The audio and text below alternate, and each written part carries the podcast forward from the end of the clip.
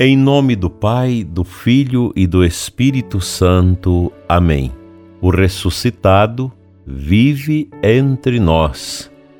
Amado ouvinte do programa Oração da Manhã, aqui da nossa diocese e também de outras localidades.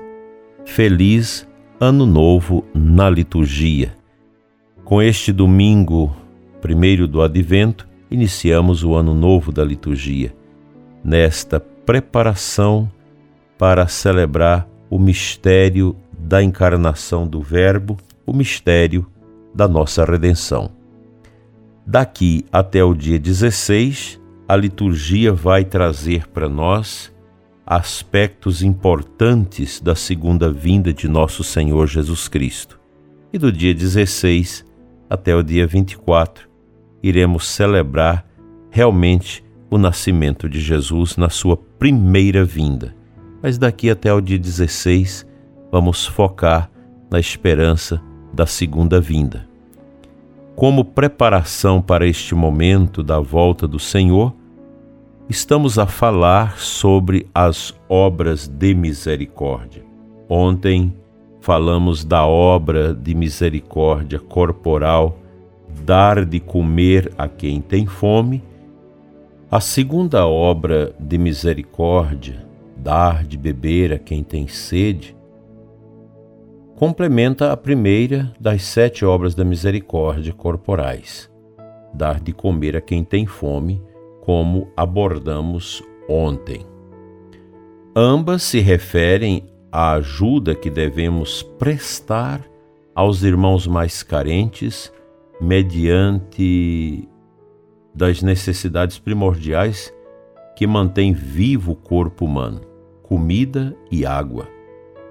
Essas duas obras de misericórdia possuem um sentido mais profundo, dado que simbolizam a necessidade da verdadeira comida e da água verdadeira que só Jesus pode nos oferecer. E ele nos diz: Eu sou o pão da vida. Aquele que vem a mim não terá fome, aquele que crer em mim jamais terá sede. João 6,35 Pode-se observar que o apóstolo São João retoma esta simbologia no livro do Apocalipse como uma promessa de salvação com, as, com os seguintes dizeres: Já não terão fome nem sede, porque o cordeiro que está no meio do trono será seu pastor e os levará às fontes das águas vivas. Apocalipse 7.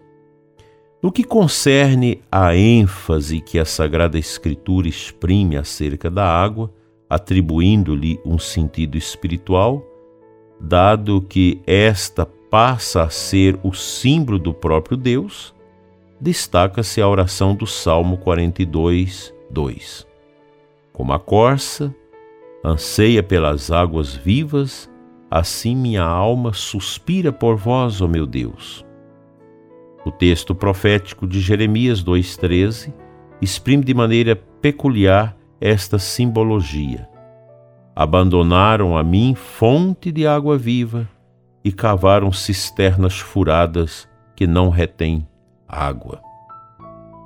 O profeta Isaías, no capítulo 2, 12, 3, de igual modo, a menciona: Tirarás água com alegria da fonte da salvação. Nesse horizonte, são sumamente relevantes as palavras do próprio Jesus, a samaritana, no poço de Jacó. Se conhecesses o dom de Deus, e quem é que te diz: Dá-me de beber?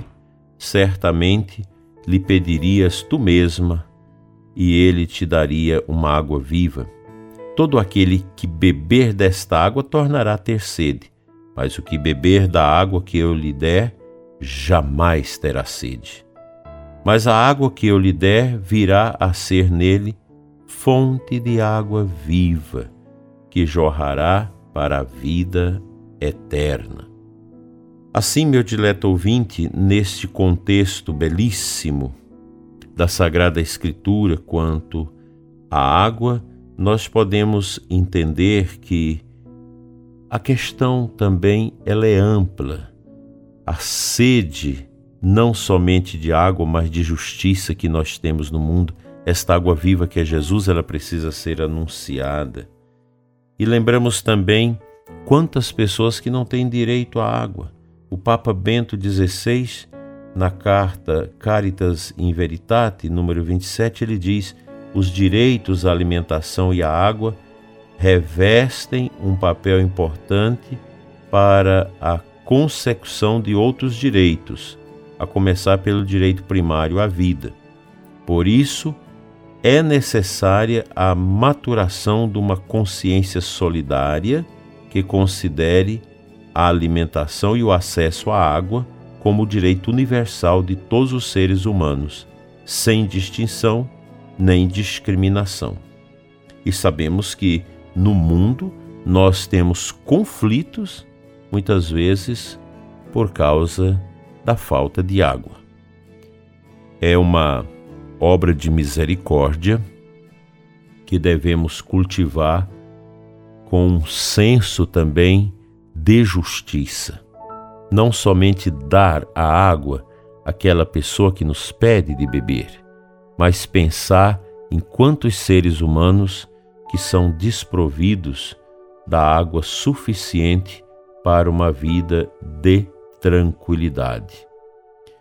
Com efeito, Cristo continua presente na vida daqueles que se abrem ao seu amor misericordioso ilumina as consciências acerca da promoção e da vivência do bem comum. Ele enaltece e santifica o homem pela força do Espírito Santo e o impele à prática do amor ágape, traduzido também na prática de boas obras. São Mateus relata essas palavras de Jesus que nós ouvimos no domingo passado na festa, na solenidade de Cristo Rei: dar de beber a quem tem sede.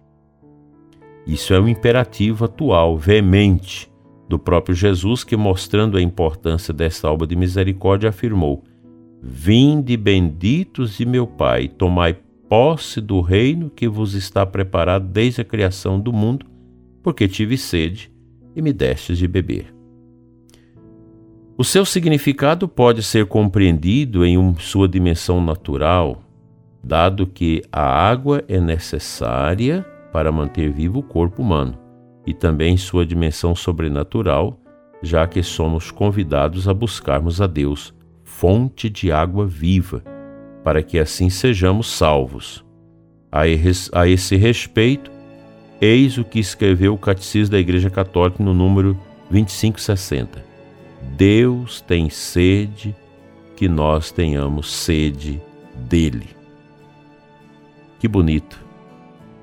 Deus, a água viva. Cristo, a água viva que jorra para nos salvar. Também devemos ter a preocupação de dar caminhos, oportunidades, para aqueles que têm sede de Deus encontrar a água viva que é Cristo. É o papel da nossa evangelização, levar Cristo ao coração de quem não o tem. Esta água viva que é nosso Senhor é a água mais importante que nós devemos, com toda a força e alegria do nosso coração, anunciar e distribuir. Eu espero, dileto ouvinte, que esta segunda obra de misericórdia possa te ajudar a tomar esta consciência da necessidade de dar a água viva ao que está com sede, mas, sobretudo, esta água viva que é Cristo àqueles que, imersos no paganismo, na miséria, na morte e na injustiça, não conhecem o Cristo, água viva do céu, capaz de nos dar a salvação. Somente Ele é capaz de nos dar a salvação viva que a Sagrada Escritura prometeu para nós. Que Jesus, água viva, alimente a sede do seu coração com a sua ternura, com a sua misericórdia e com a sua bondade.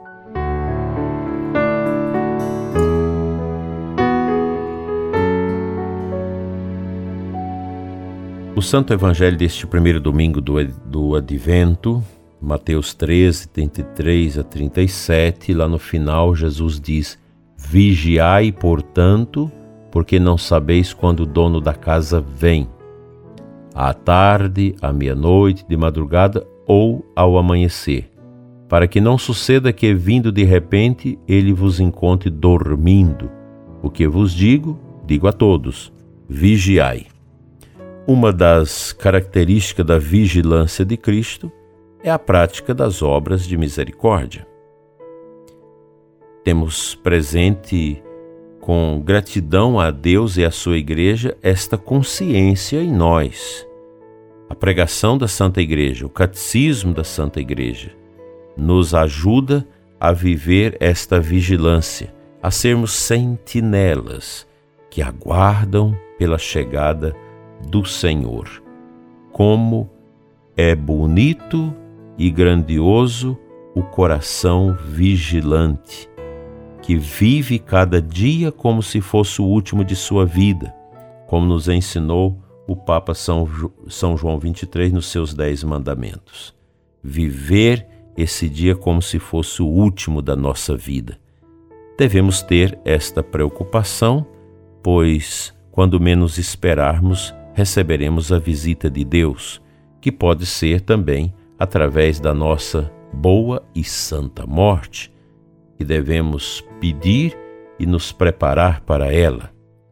Enquanto Cristo não chega, somos impelidos a praticar as obras de misericórdia, a cuidar dos que sofrem com amor e com gratidão.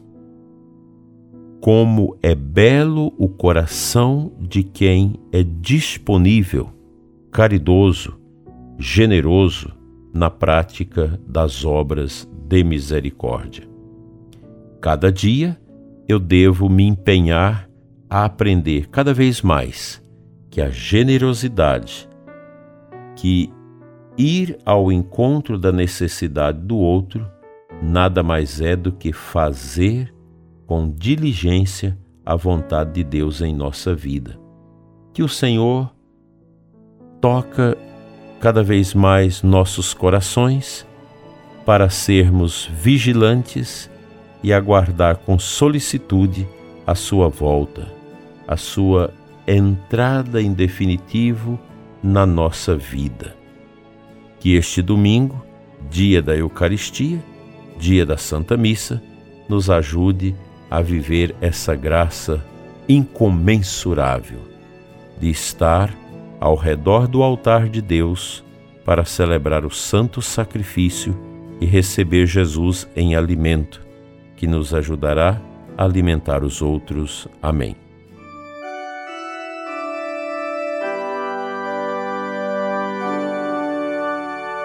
Oro neste momento, prezado ouvinte, por você que necessita de paz.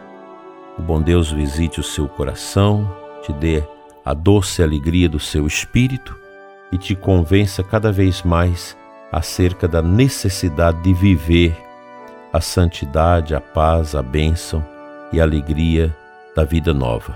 O Senhor tome conta do seu coração e encha de paz a sua vida, a sua casa e te dê uma semana de luz, um advento de muita piedade e uma excelente preparação para o Natal de Jesus com a sua família e os seus amigos. Amém. Pela intercessão da bem-aventurada Virgem Maria e de São José, seja abençoada a sua vida e a vida da sua família, em nome do Pai, do Filho e do Espírito Santo. Amém. Abençoado domingo para você e os seus. Até amanhã cedo com mais um programa Oração da Manhã.